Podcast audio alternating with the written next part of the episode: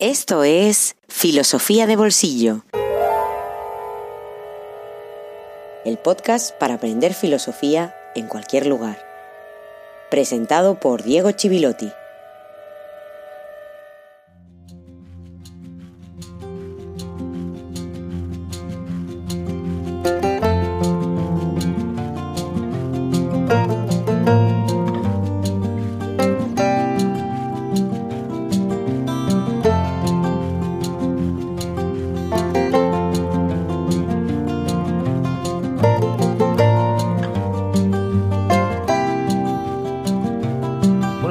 Tardes o noches y feliz jueves filosófico número 75. Estamos celebrando dos años de este podcast, pero sobre todo estamos celebrando el Día de la Filosofía. Un día que yo escogí al inaugurar esta aventura para reivindicar el valor de esta actividad que siempre hay que estar reivindicando, casi como un destino de la propia actividad. No se trata de la queja constante, más allá de que a veces necesitamos de esa queja cuando, por ejemplo, en los sistemas educativos se procura reducir las horas de filosofía, se procura a veces incluso suprimirla, porque se considera que hay otras actividades más necesarias, todo ello desde una cierta ideología que se está imponiendo en todo el mundo, pero que desde donde grabo este podcast es especialmente grave en cuanto a que en cada una de las leyes y reformas que se hacen, la filosofía tiene que pelear para que no le sigan arañando horas.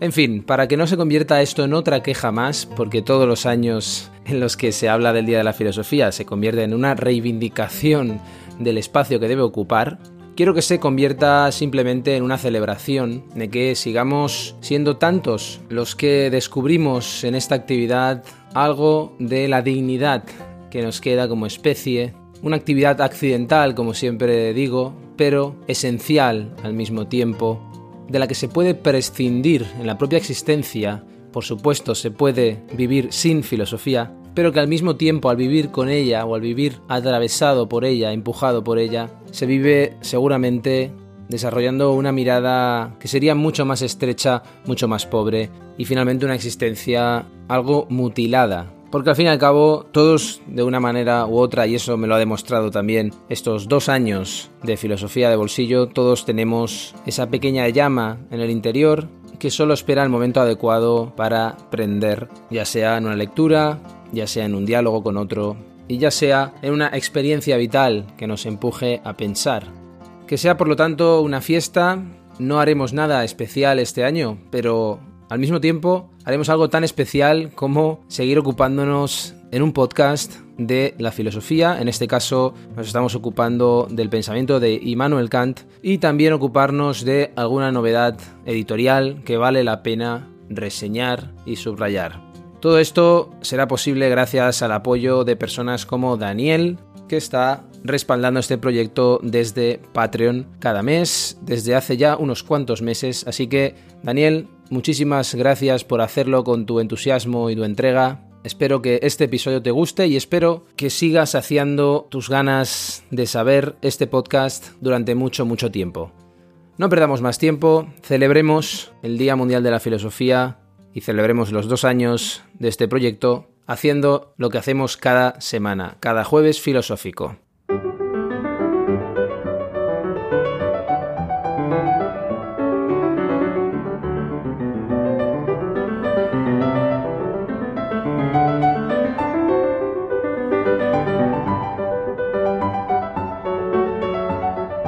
Seguimos avanzando en el episodio anterior hacia el corazón de la vida de Immanuel Kant, especialmente ya en lo que atañe al desarrollo intelectual, a la evolución intelectual que vive, esos intentos de incorporarse al mundo académico.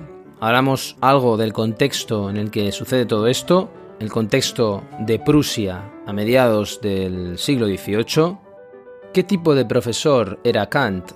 Esto lo vimos en la voz de alguien como Herder, un joven que entonces tenía 18 años, y también nos encontramos ya para poder ir avanzando y no quedarnos atrapados en la cuestión biográfica. Vimos el Kant maduro, su amistad con Joseph Green. Nos encontramos con algún texto peculiar, Sueños de un visionario, explicados mediante los sueños de la metafísica, texto peculiar en el tono, pero sí ya importante en el fondo. El fondo sí que se va a mantener en muchos aspectos, nos lo vamos a encontrar, porque en ese texto ya hay muchas cuestiones que se van a ir desarrollando en el proyecto kantiano. Terminamos el episodio hablando de ese momento apasionante porque es cuando Kant inicia sus clases en la Universidad de Königsberg y se trata de una época en la que se van cocinando sus grandes obras. Pero ¿qué tipo de vida llevaba Kant? ¿Cómo era su día a día? Un día normal en la vida de Kant era así. Se levantaba a las 5, más bien lo levantaba un soldado retirado que tenía contratado como asistente, y para eso también, porque si no se quedaba dormido, tomaba té, fumaba pipa mientras trabajaba en sus ideas y escritos, hasta las 7, que es cuando empezaba a dar clases, y las daba hasta las 11. Esas clases era una interrupción, porque seguía escribiendo hasta la hora de comer y lo hacía en algún bar o alguna taberna. Después salía a pasear y bajar la comida, iba a visitar prácticamente siempre a Joseph Green, su gran amigo inglés, y volvía a leer y a trabajar un poco más. No es verdad que fuera alguien solitario, sin contacto con nadie, como se dice muchas veces. Era alguien bastante social incluso, bastante hasta diría para mi gusto. Yo, después de conocer algunos detalles, me considero menos social que el señor Kant. La vida en Königsberg era cómoda para él, más allá de sus varias mudanzas, escapando del ruido de los vecinos que siempre le rodeaba. Una vez del ruido de un gallo que quiso comprarle al vecino porque no había manera de hacerlo callar. Imaginemos cuál iba a ser el final de ese pobre gallo como al comprar su primera casa de propiedad en 1784, con 60 años, se quejaba, y hay una carta como testimonio de los cantos de los presos de una prisión que estaba al lado, a quienes les hacían cantar himnos. En fin, si hubiera vivido en una ciudad como las nuestras, realmente se hubiera pegado un tiro.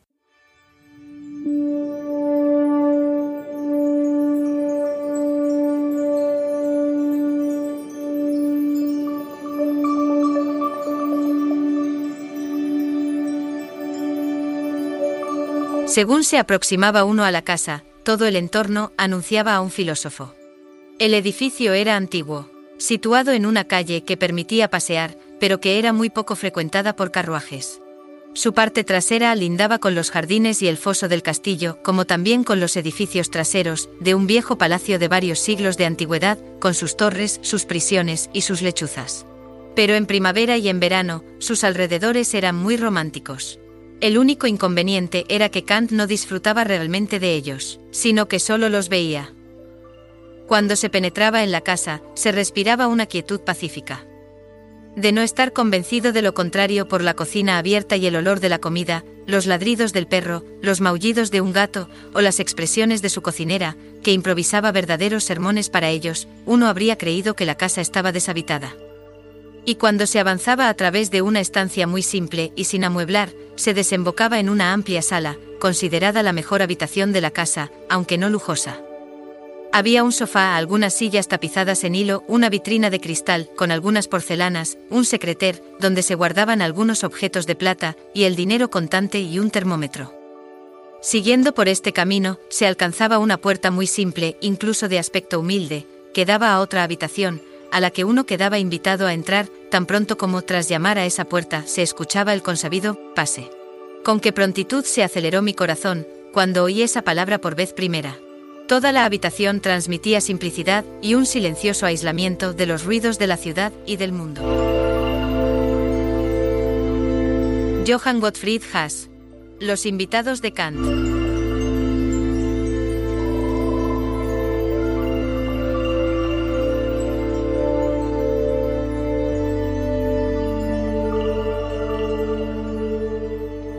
Kant era alguien ya reconocido por familias nobles, la alta burguesía, además de su gran amistad con Green. Pero al parecer era un hombre sencillo, lejos de la imagen que uno puede hacerse de él cuando lo lee, como veremos más adelante, y sobre todo odiaba el esnovismo del intelectual. Si recordamos su origen humilde, es muy lógico que fuera así. Su trabajo como filósofo lo entendía como el de cualquier artesano, sin ir más lejos, el de su padre. y en la década del 70, 1770, su principal trabajo, sin dejar la docencia, por supuesto, que se le fue haciendo cada vez más pesada, será la crítica de la razón pura, esa obra que seguramente has escuchado, al menos su título. Esa obra se iba a llamar al principio Los límites de la sensibilidad y de la razón. Es importante este título porque ya te da algunas claves de lo que se proponía escribiéndola. Y su redacción iba a durar unos meses. Ya veremos la magnitud de una obra que le ocupó años de gestación, aunque lo escribiera en no mucho tiempo, y que en su redacción le discutió gente de la talla de Moses Mendelssohn, uno de los más grandes filósofos en la Prusia del siglo XVIII, y por cierto a quien Kant admiraba muchísimo. Defendió su nombre, por ejemplo, incluso después de muerto. Pero también su amigo Joseph Green, aunque seguramente le tenemos que agradecer que los textos de Kant no sean más oscuros de lo que ya son de por sí. Pero en definitiva, casi nadie entendió una obra que utilizaba una terminología nueva y que, vamos a ser sinceros, no brillaba precisamente por su claridad. Como mucho se admiraba sin entenderla, cosa que sucede muchas veces en filosofía, pero también sucede en literatura, música, artes.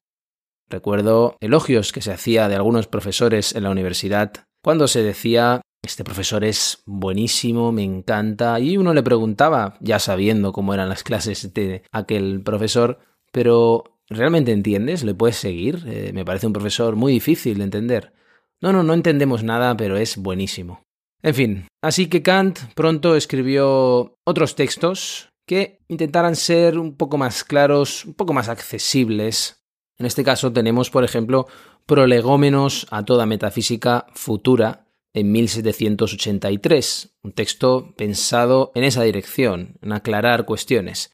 Pensemos eso sí, que estas primeras obras, que son las que conocemos y que ven la luz en los años 80, no son las obras de alguien joven, y menos alguien joven para la época. No olvides que en 1781, cuando publica la primera edición de la Crítica de la Razón Pura, Kant tiene 57 años y 57 años del siglo XVIII.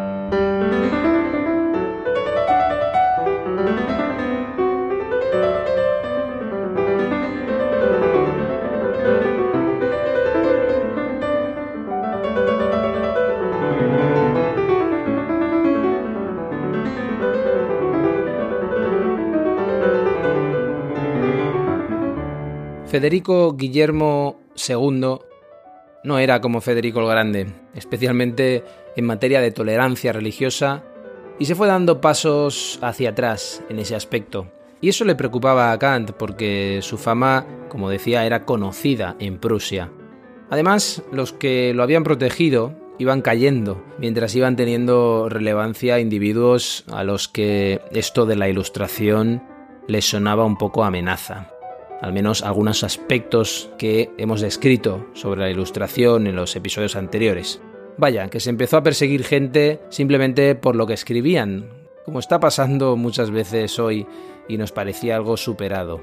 Y cuando digo que le preocupaba a Kant, no significa que se reprimiera o se censurara a sí mismo como hacemos muchas veces, y yo me incluyo era capaz de dejar caer ideas políticas revolucionarias o republicanas en una cena con nobles y quedarse tan ancho. Y pensemos que junto a la resistencia de la ortodoxia religiosa se mezclaba el estallido de la Revolución Francesa, la Asamblea Nacional Constituyente, la toma de la Bastilla y todo lo que se fue amontonando en 1789, que aparentemente quedaba lejos, pero que Kant, como la mayoría de intelectuales prusianos, seguía no solo con interés, sino en su caso incluso con entusiasmo. Era la esperanza de construir un gobierno fundado en principios racionales y no simplemente en una autoridad. Es esa esperanza que siempre tenemos y que nunca se acaba de materializar. Quizá es imposible de materializar, pero esa es otra cuestión. Como sabemos, los principios racionales iban a saltar por los aires muy pronto, con el régimen del terror, pero ya estaba plantada esa idea inspiradora como una semilla de futuro. No hay que ser muy inteligente para darse cuenta de que otros reinos, como Prusia, se iban a apretar el cinturón para que no les pasara lo mismo. cuando ves las barbas de tu vecino cortar, pon las tuyas a remojar. A Kant le afectó en textos que a los censores les parecía que podían llegar a lectores fuera del mundo de la filosofía, fuera de especialistas. Eso es lo que preocupa. Mientras estén los especialistas hablando en un departamento de una universidad, no hay ningún problema. O también esos textos que tocaban cuestiones teológicas. Por ejemplo, la religión dentro de los límites de la mera razón. Un texto de 1793 donde desvinculaba la moral de la religión como punto de partida desde el mismo prólogo de la primera edición.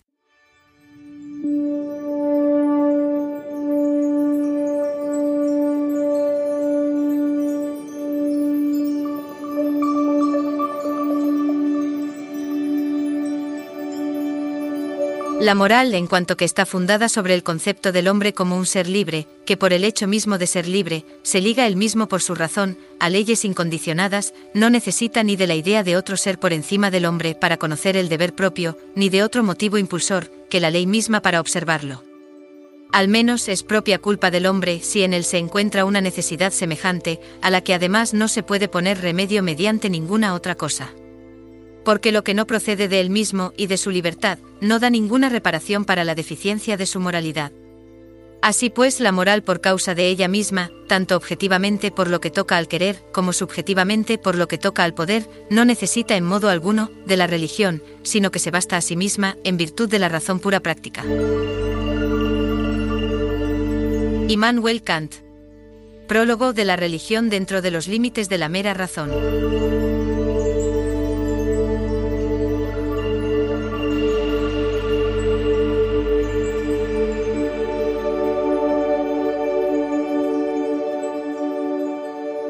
Respeta la ley y quítate el sombrero si vas a entrar en la iglesia, pero no te quites nunca la cabeza.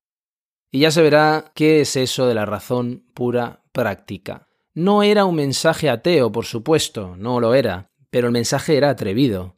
Incluso si no tenías tiempo de leerte todo el libro, que tiene muchos más matices que ahora no tenemos tiempo de analizar, como por ejemplo demostrar el carácter superfluo del culto y de la oración, o atacar las iglesias frontalmente, un texto además que incluía contenido censurado en Berlín, pero que como obra pasó el filtro de la Facultad de Filosofía en Jena.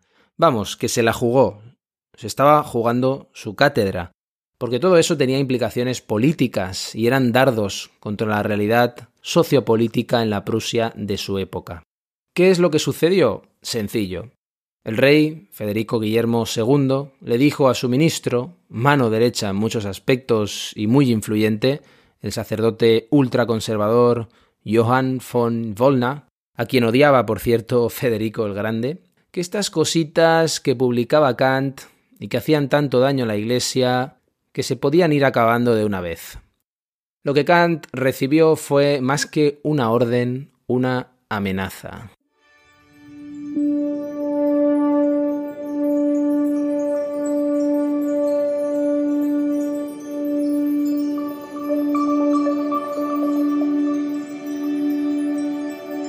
Dos cosas llenan el ánimo de admiración y respeto, siempre nuevos y crecientes, cuanto más reiterada y persistentemente se ocupa de ellas la reflexión. El cielo estrellado sobre mí, y la ley moral en mi interior. Ambas cosas no debo buscarlas fuera de mi círculo visual, y limitarme a conjeturarlas, como si estuvieran envueltas en tinieblas, o en lo trascendente fuera de mi horizonte. Las veo ante mí y las enlazo directamente con la conciencia de mi existencia. La primera arranca del sitio que yo ocupo en el mundo sensible externo.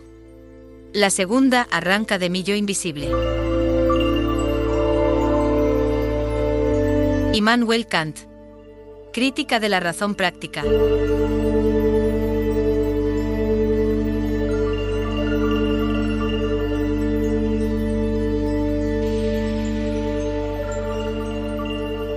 La imagen de este hombre que odiaba la guerra y la servidumbre, que aún creía en el progreso humano y la ilustración, para el centenario de su muerte, es decir, cuando se descomponían todos esos ideales que iban a terminar en la basura, quedó inmortalizada en su epitafio por un fragmento de las conclusiones de la crítica de la razón práctica, una de sus grandes obras, con las primeras palabras de ese fragmento.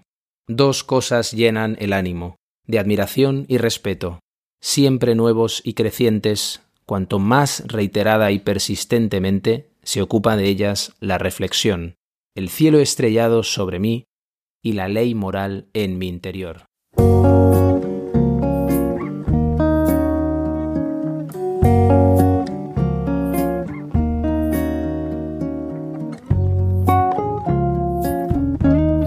Un libro en el bolsillo.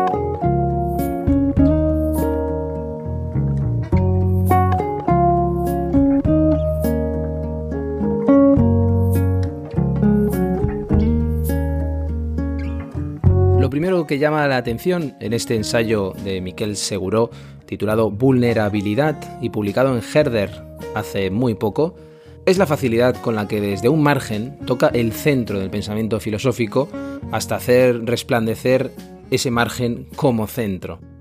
Hablando de la vulnerabilidad como elemento nuclear de la condición humana, se iluminan paulatinamente rincones inesperados en cada párrafo de un texto construido sobre las raíces de una larga tradición, que es la tradición de la antropología filosófica.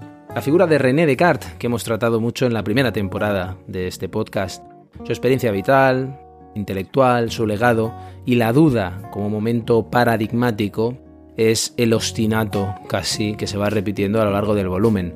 Seguro califica su filosofía como una filosofía de la incertidumbre, la aspiración de una inalcanzable certeza en una de las voces más influyentes de nuestra cultura con la que dialoga el ensayo. Junto a ella, una imagen constante que acompaña el arsenal conceptual de este autor es la de un círculo imperfecto que nunca acaba de cerrarse sobre sí mismo. Eso es la vulnerabilidad en imagen. Tras una breve introducción, a lo largo de dos grandes partes que se enfrentan a lo íntimo y lo colectivo, el pathos de la vulnerabilidad y el ethos de la vulnerabilidad, a las que se añade un corolario final, Mundus est fabula, es el título, el autor se vuelve sobre el propio lenguaje, desmonta las palabras, examina sus partes y las vuelve a montar en lo que ya anuncia en las primeras páginas que será una arqueología ontológica. En la primera parte se sondean todas las dimensiones de la vulnerabilidad, de la condición vulnerable, relevantes para una epistemología. La filosofía es la experiencia más clara de la vulnerabilidad epistemológica, escribe Seguro. La experiencia vital de Descartes y su duda, en diálogo con su época y con la nuestra también, es la protagonista en una lectura que es capaz de derribar un gran número de tópicos asentados en nuestro imaginario sobre Descartes y sobre el cartesianismo. Todo culmina en dos apartados brillantes acerca de la razón vulnerable y la razón encarnada, donde seguro matiza el dualismo cartesiano, ese dualismo entre cuerpo y mente o cerebro y mente. La segunda parte nos conduce a pensar la ética y la política como materializaciones de la experiencia de la incertidumbre. Muy interesante cuando, como recuerda el autor, en Descartes no encontramos una aportación sistemática en ese aspecto y solo tropezamos con el pragmatismo de lo que llama una moral provisional en el discurso del método. Una consideración que el autor examina en profundidad, analizando el alcance y el significado de esa provisionalidad y la tensión entre ética y moral, y haciendo incursiones en cuestiones que orbitan alrededor de todo eso, como el relativismo, la ética del cuidado, la experiencia de la enfermedad, la comunicación, la empatía o nuestra relación con la muerte, hasta llegar de manera orgánica a reflexiones en el campo de la filosofía política acerca de democracia y soberanía. Y un final muy necesario, que es la reivindicación de una vulnerabilidad compartida. Sin ser un especialista en la obra de Miquel Seguro, pero sí conociendo varios de sus trabajos, desconozco si el autor estaría de acuerdo con esto, pero me parece una continuación de Sendas de Finitud, una obra anterior, no la última, no la inmediatamente anterior, pero una obra anterior de Seguro, que está en sintonía con los planteamientos que encontramos en este Vulnerabilidad. Se trata de un ensayo audaz y repleto de tensiones, donde la forma no traiciona el contenido, cosa que sucede muchas veces, sino que lo desarrolla de manera eficaz y muy, muy sugerente. Un viaje intelectual apasionante y escrito con un estilo pulido y preciso, que nos invita a la vulnerabilidad que supone pensar y pensarse. el mejor regalo para este día de la filosofía.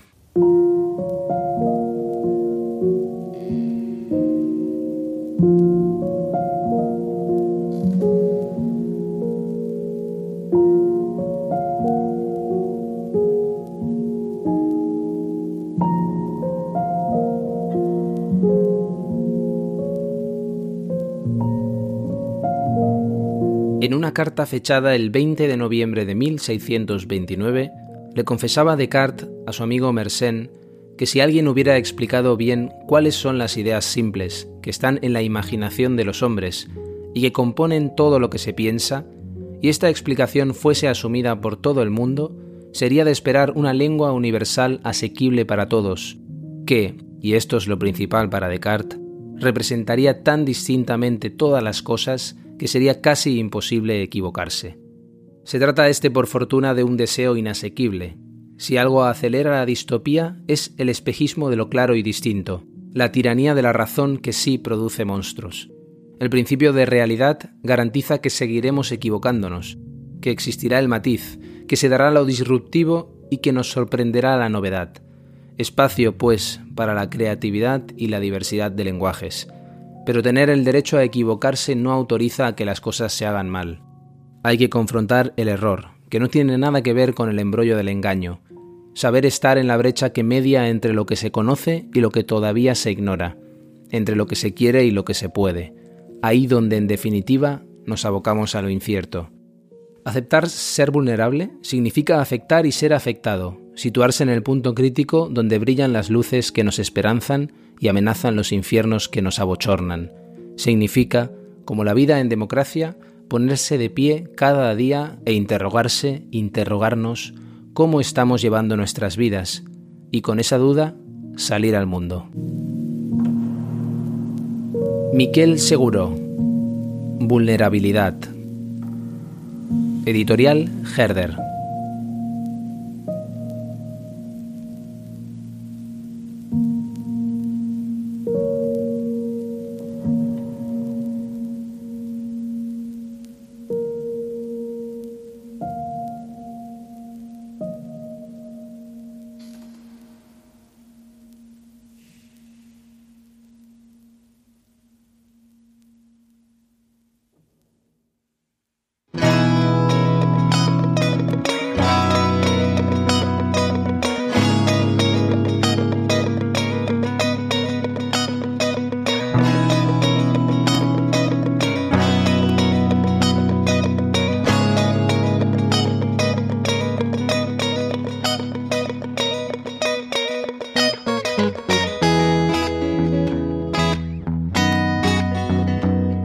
Filosofía de Bolsillo existe gracias a ti.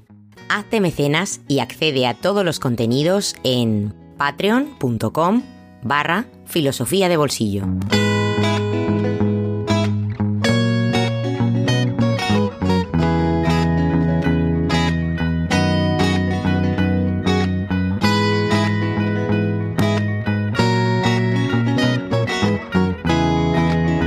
Esa vulnerabilidad, esa invitación a compartirla y a pensarla que nos trae Miquel Seguro, cerramos este jueves filosófico número 75, también con la vulnerabilidad de la biografía de todo pensador, como es el caso de Immanuel Kant, aún a pesar o incluso gracias a la gran magnitud de su obra y su legado.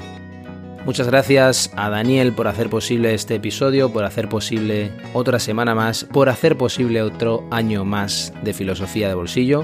Nunca sabremos cuántos serán, nunca sabemos lo que nos depara el futuro. Estamos abocados a esa incertidumbre, como nos recuerda este ensayo de Seguro, pero en cualquier caso, si podemos salir al mundo otro jueves filosófico más, es gracias a todos los que estáis apoyando este proyecto y hacéis posible superar ese grado de vulnerabilidad inherente a cualquier proyecto y más si se trata de un proyecto filosófico. Muchas gracias a todos por estar aquí un jueves más. La vida seguirá el próximo jueves, como siempre aquí, en Filosofía de Bolsillo. Hasta muy pronto.